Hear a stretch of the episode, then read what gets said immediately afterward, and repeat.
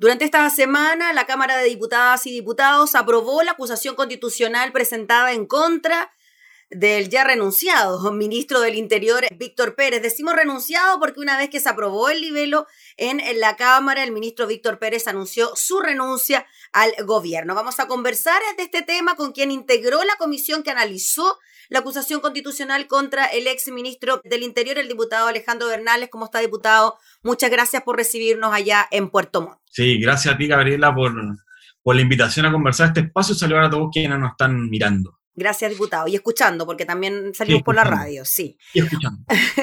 Oiga, diputado, usted para un escenario de estas características, primero, que se aprobara la acusación constitucional en contra del ex ministro del Interior y que minutos después se anunciara la renuncia a su cargo y que esta hubiese sido aceptada inmediatamente por el presidente de la República? Sí, mira, en un escenario, bueno, a mí me tocó, como bien tú decías, estar en la comisión revisora cuando entramos, no había muchas expectativas que se aprobara esta, esta acusación. De hecho, muchos medios señalaban que había también muy poco piso para ella, pero fueron dándose las condiciones en la misma comisión revisadora eh, algunos argumentos, y yo diría algunos, le voy a decir así, autogoles del propio ministro y su defensa, que fueron dando espacio a que esto fuera tomando más bien forma y, y también sentido a los diputados que estaban eh, más indecisos.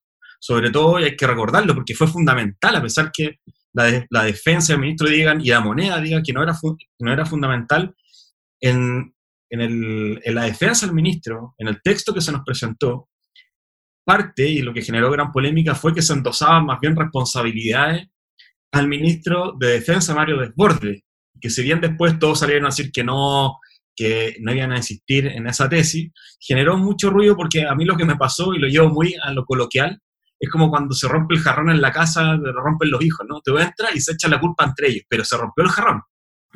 Y, quién de los dos es culpable uno no sabe. Entonces lo que uno entiende es que efectivamente los tres puntos de la acusación existían en las acciones, pero se estaban endosando quién era el responsable de este tipo de, de señales.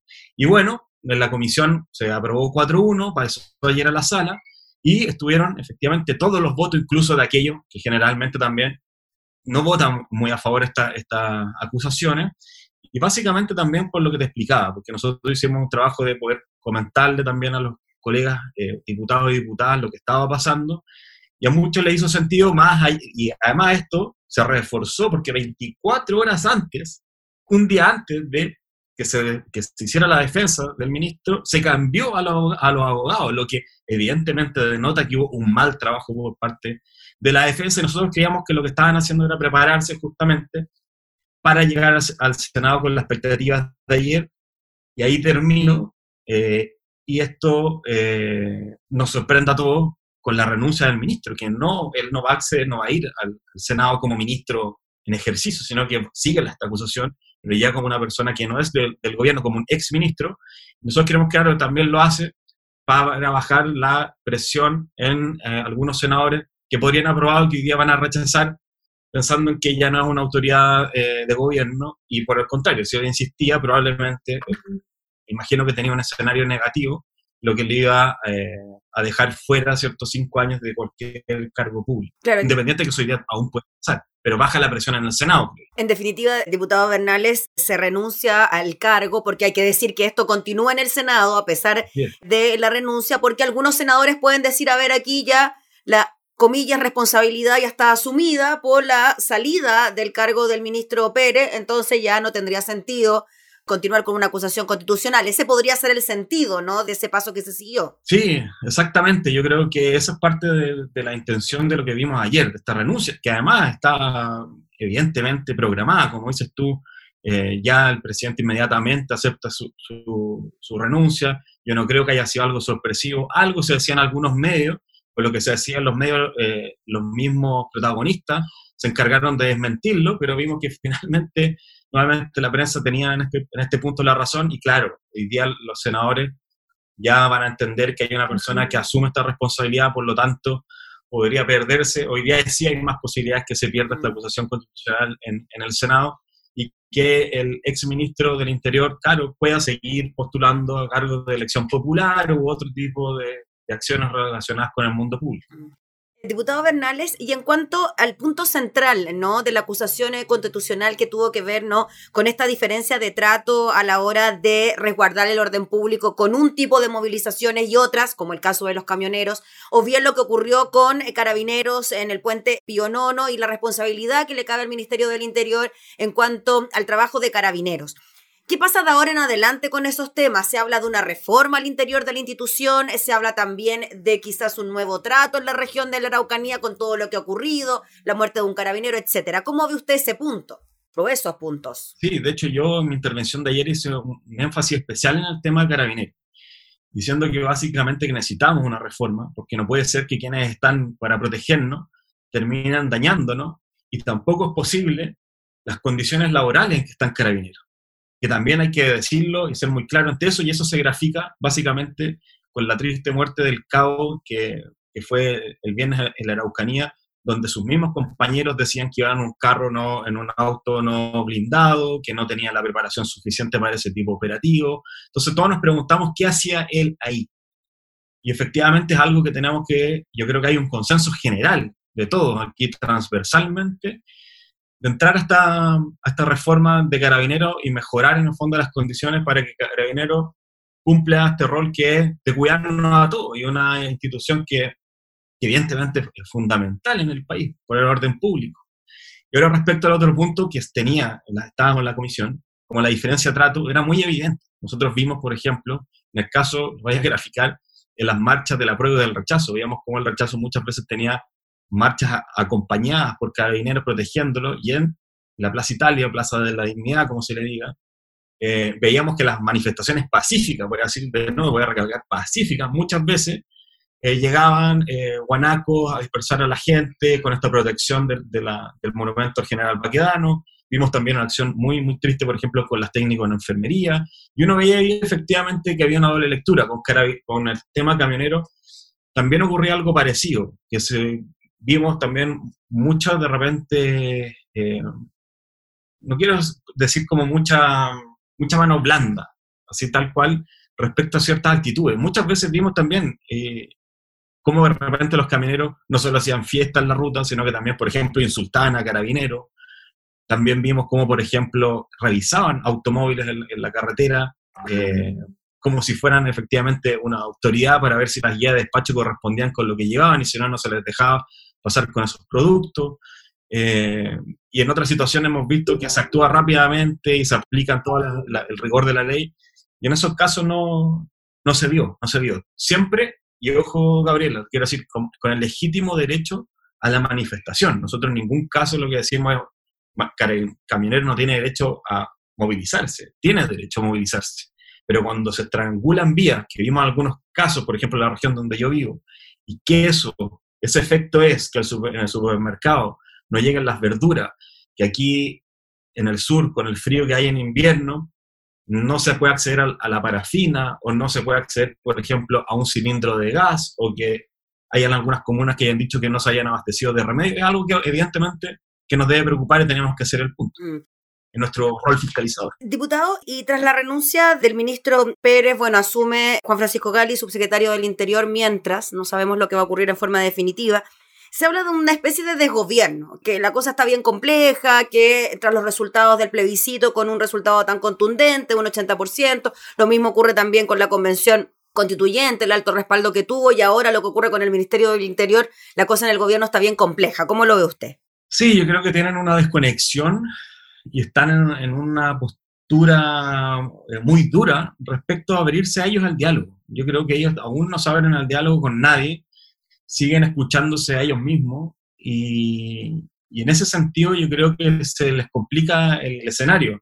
No solo por este 80-20 que uno podría graficar, porque muchas de las autoridades eh, de gobierno, incluso los parlamentarios, están eh, en contra, por, en, en, el rechazo de esta nueva constitución sino que también a mí en lo personal me toca verlo día a día en, en, la región, que muchas veces no se escuchan las voces de las regiones, que los ministros creen tener la verdad ante todo. En el caso de la acusación constitucional, el ministro de Economía fue a la comisión y nos dijo que aquí no, había existido desabastecimiento.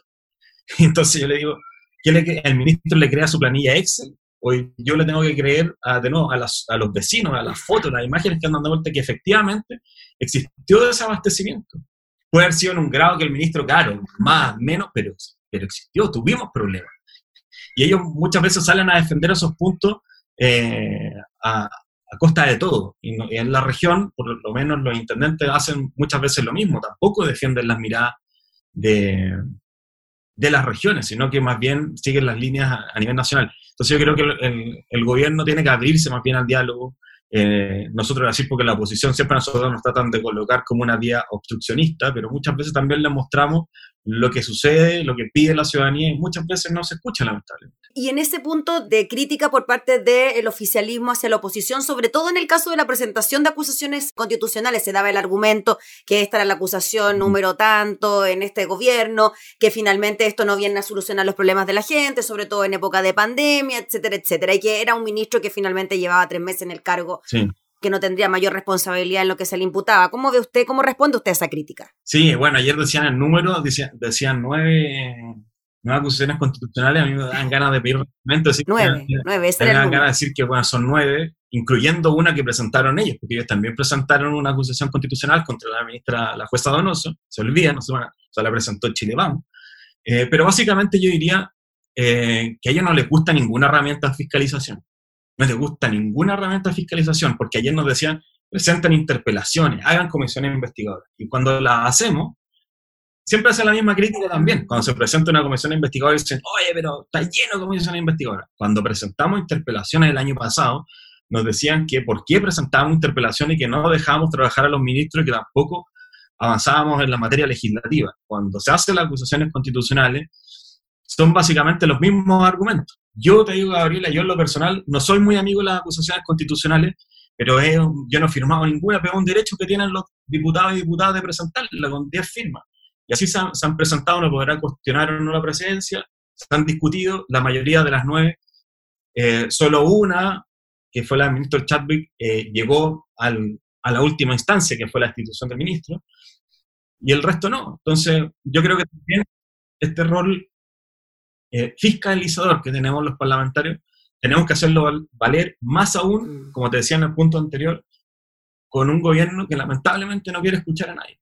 Diputado Bernales, finalmente en lo que se viene de ahora en adelante en materia de seguridad pública, con un eh, ministro del Interior que todavía no sabemos quién va a ser, y con una reforma carabineros que está esperada, pero que al mismo tiempo se trabaja en una que no sería tan profunda y que está en el Senado.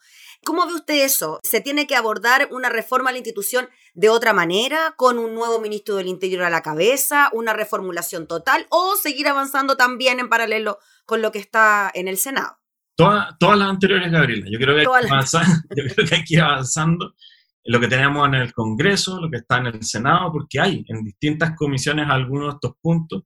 Entiendo que se, también hay una comisión nacional respecto a la reforma carabineros que empezó a, funcionar en, la moneda, que va a también tirar algunas líneas y propuestas para avanzar, pero lo importante es mejorar y perfeccionar eh, los sistemas, por ejemplo, carabineros. Yo no puedo entender uno de los puntos que tiene que ver con la modernización, cómo no, no existen carabineros, por ejemplo, que tengan todas estas cámaras corporales. Todas cámaras corporales, porque finalmente, claro, quedamos, queda muchas veces en entredicho, y a mí me ha pasado muchas veces conociendo varios casos que, claro, son versiones completamente eh, contradictorias una de la otra, y este tipo de tecnología podría, evidentemente, ayudar a facilitar ese tipo de eh, conclusiones, por ejemplo, en una investigación.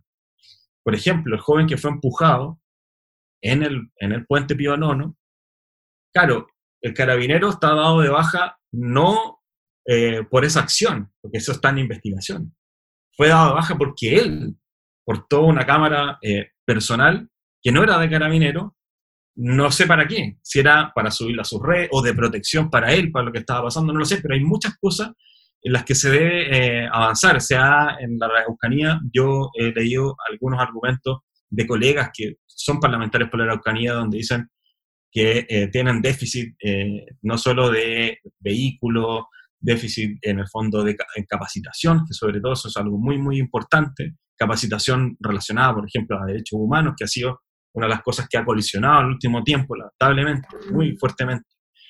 eh, sino que también incluso decían que las condiciones de muchos de, de los retenes, de las comisarías, no cumplen tampoco con las condiciones. Entonces hay que avanzar rápidamente, no podemos taparnos los ojos y solo seguir condenando, condenando, condenando y no trabajando. Oiga, se me quedó otra preguntita y con esto sí terminamos. La unión de la oposición frente a esta acusación. ¿Cómo la ve usted y cómo la proyecta de ahora en adelante cuando se vienen también campañas bien importantes como la constituyente, gobernador y alcalde, etcétera? Es, sí, yo creo que esta, esta unidad de la oposición no solo puede quedar en, en, en una acusación constitucional. Yo creo que la unidad de la, oposición se juega en, se jugó sobre todo en, el plebiscito, donde todos estuvimos juntos, y también se juega ahora de una manera eh, más grande, digamos, con estas elecciones que van a venir. Es decir, que ojalá podamos tener una sola lista, un máximo de dos listas, para buscar la mayor cantidad de constituyentes. Yo creo que en esos espacios, para mí, e, es un termómetro más bien como de medir eh, la unidad de la oposición porque los proyectos de ley todos podemos tener miradas distintas y yo, eh, en el fondo, valido y me parece bien que algunas bancadas voten algunos proyectos a favor o contra eh, y que en las reformas más grandes nos podamos poner de acuerdo y efectivamente votar como un gran eh, bloque, pero esas diferencias siempre van a existir. Entonces, buscar la unidad solo a través, pensando solo en los proyectos de ley, en los proyectos de resolución, no, para mí no tiene mucho sentido. Sí, lo que te decía, en estas grandes, en las elecciones, como en el fondo que es ahí donde se juega el Chile que queremos con las elecciones y la gente que nos va a representar en estos espacios. Muy bien, pues diputado Alejandro Bernales, le agradecemos enormemente por comentar todos estos temas junto a nosotros. Que esté muy bien. Gracias, Gabriela, que estés bien. Gracias. Chau, chau. El diputado Alejandro Bernales hablando entonces sobre la acusación y posterior renuncia del ministro del Interior, Víctor Pérez.